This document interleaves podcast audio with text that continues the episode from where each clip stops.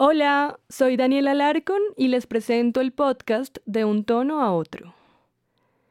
Las siguientes historias que escucharán nacieron de la casualidad.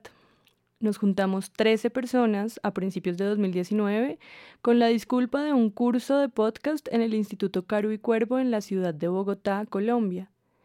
Esta temporada, que consta de 13 relatos de distintas familias y personas, es un pequeño retrato de este país.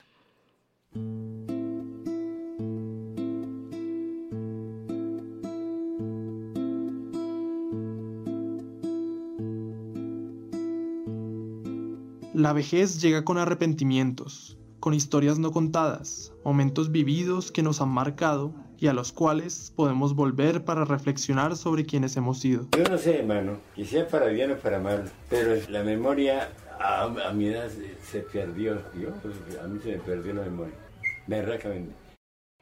Esta es la historia de Francisco Cuellar contada por él mismo, en una serie de grabaciones realizadas en 2018 para su nieto. Son grabaciones de un hombre al filo de la vida que trata de explicar el motivo de su soledad. En sus recuerdos se ven los efectos de la violencia recurrente de este país en la vida íntima de sus habitantes. Francisco Cuellar, un hombre de campo nacido en Gámeza hace 87 años, recuerda, quiere escribir su vida, dejar un legado, y le pide a su nieto David que lo escuche. La historia que cuenta está compuesta de retazos, no tiene un único tiempo, aunque la década de 1930 podría considerarse un buen inicio. En su voz se escucha la nostalgia, y los fragmentos están unidos por una idea. Yo hubiera sido un mejor padre. ¿Por qué? Porque fui sacado del, de mi entorno, de, de, donde yo nací, en Gámeza.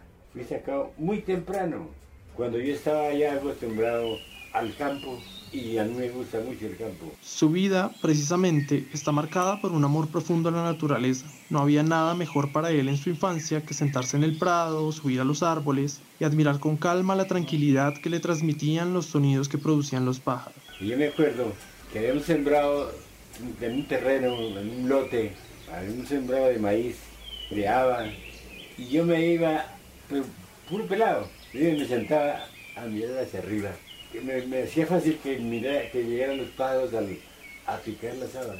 Y yo acostaba ahí y evidentemente llegaban los pájaros. Para mí era una cosa extraordinaria, una vaina muy grata.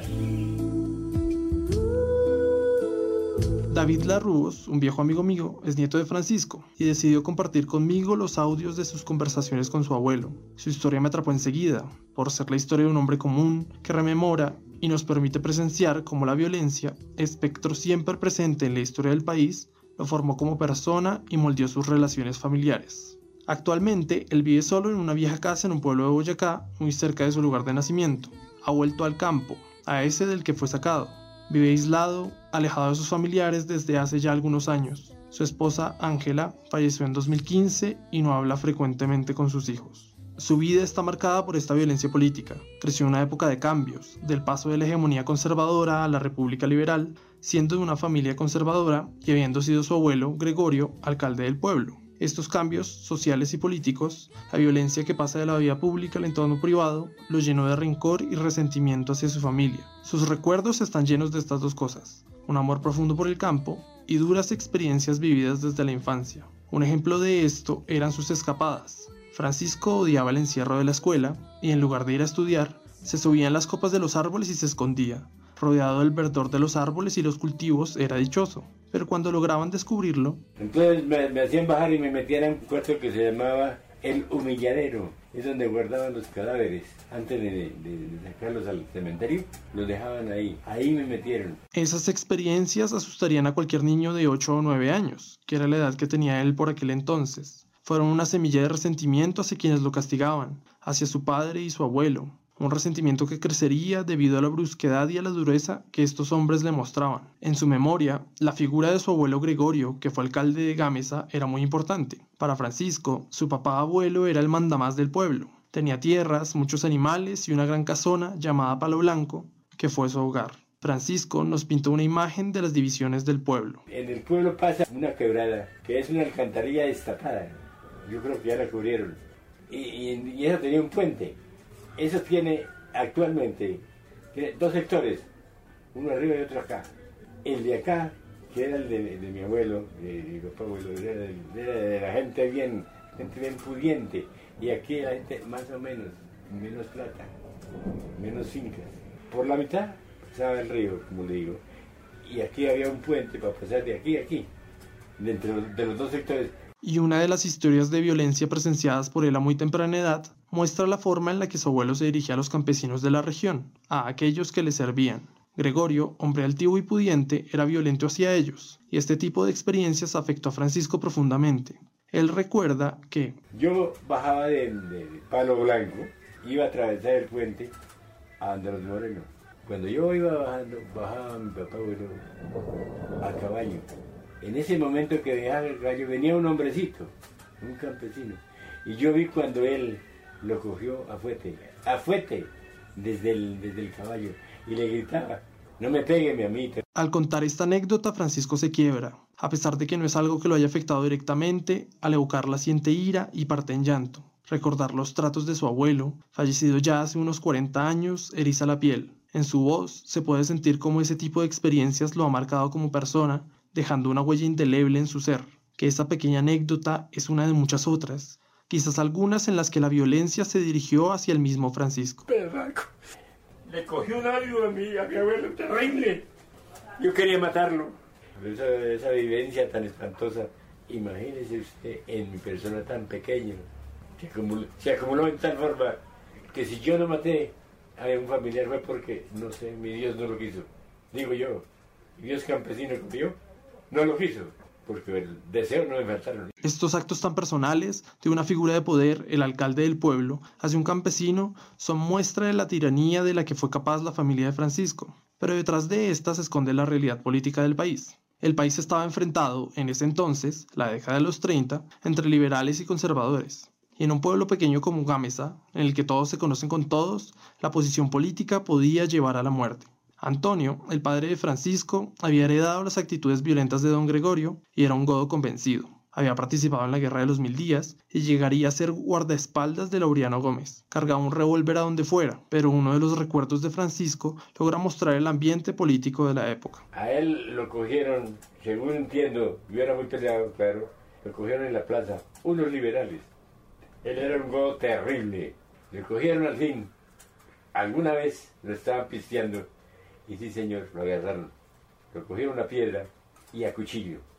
Eso fue terrible, según, según los campesinos, yo no lo vi, pero sí vi cuando lo llevaban en guando, que llaman guando, unos dos palos, donde llevaban un cadáver o una persona. Y yo lo vi que a un lado de la de aquí le salía, borotaba sangre terriblemente por la, puñalada tan berraca. en la espalda, en las piernas, y la cabeza eh, a matarlos, al final fue a matarlos, pero nunca creyeron que un hombre así pudiera vivir y, con la escasez de médicos en ese entonces casi era muy difícil conseguir un médico. Pero a pesar de sus heridas logró sobrevivir. En el pueblo se podía observar este cambio político en el aire. La República Liberal tomaba fuerza y ni haber sido hijo de un alcalde iba a salvar a Antonio. Las amenazas no tardaron en llegar así que decide huir a Chía con su familia, un cambio de ambiente que a Francisco le dio muy duro. Ese es el momento en el que empieza a sentirse fuera de lugar. Nos vinimos a Chía, pero para mí fue una cosa terrible, esa, ese desraigambre, esa, eh, sacarlo a uno de un, entorno a otro, distinto completamente. Hoy se llama desplazamiento, desplazamiento a la fuerza. Entonces, yo lloraba por la noche, me sentaba en el piso y lloraba por la noche pensando en el campo, siempre pensando en los pájaros.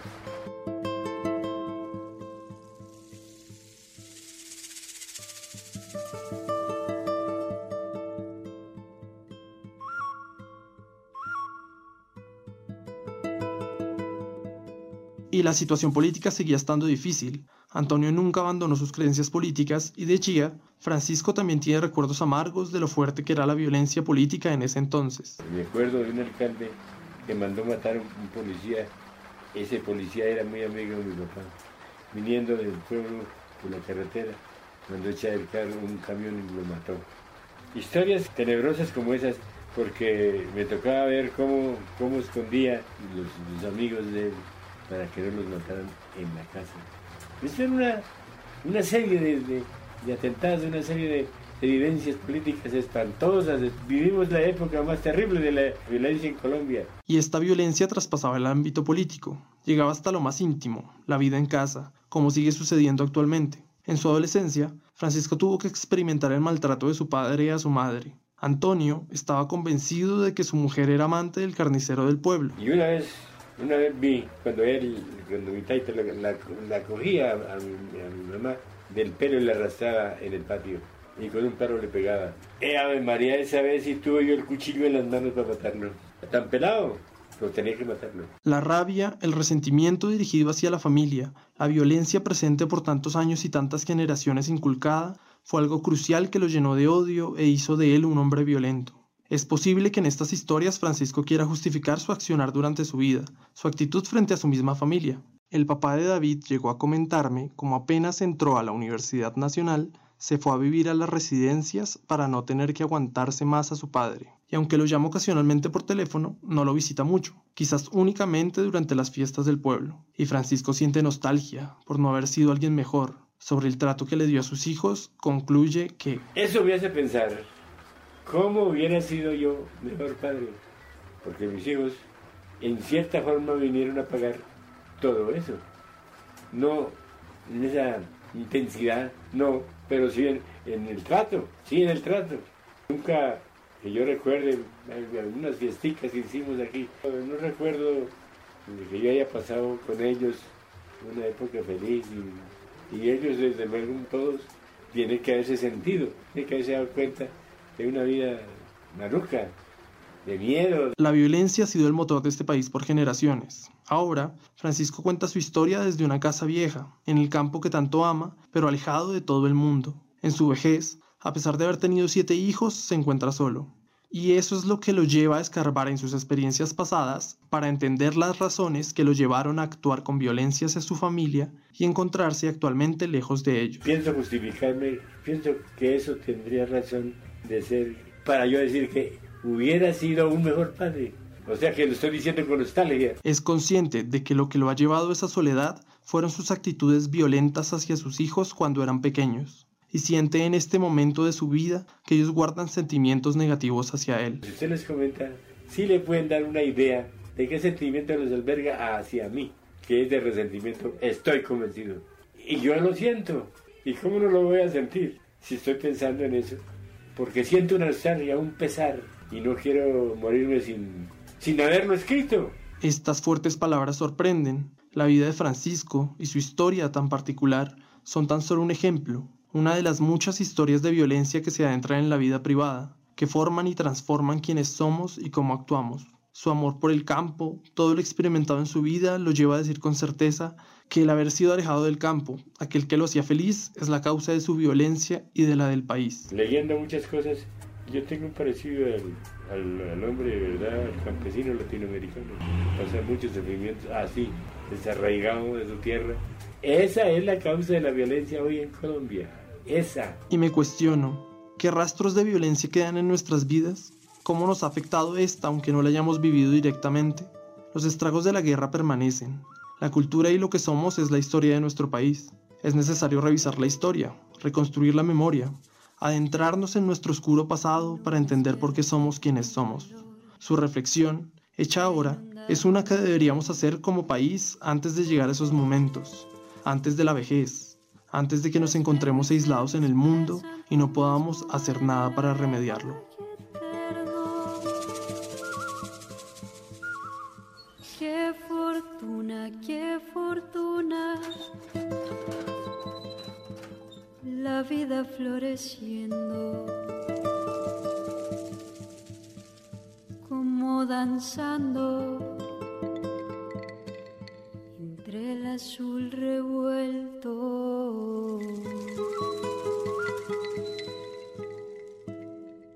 Desde mis ojos era ayer inalcanzable.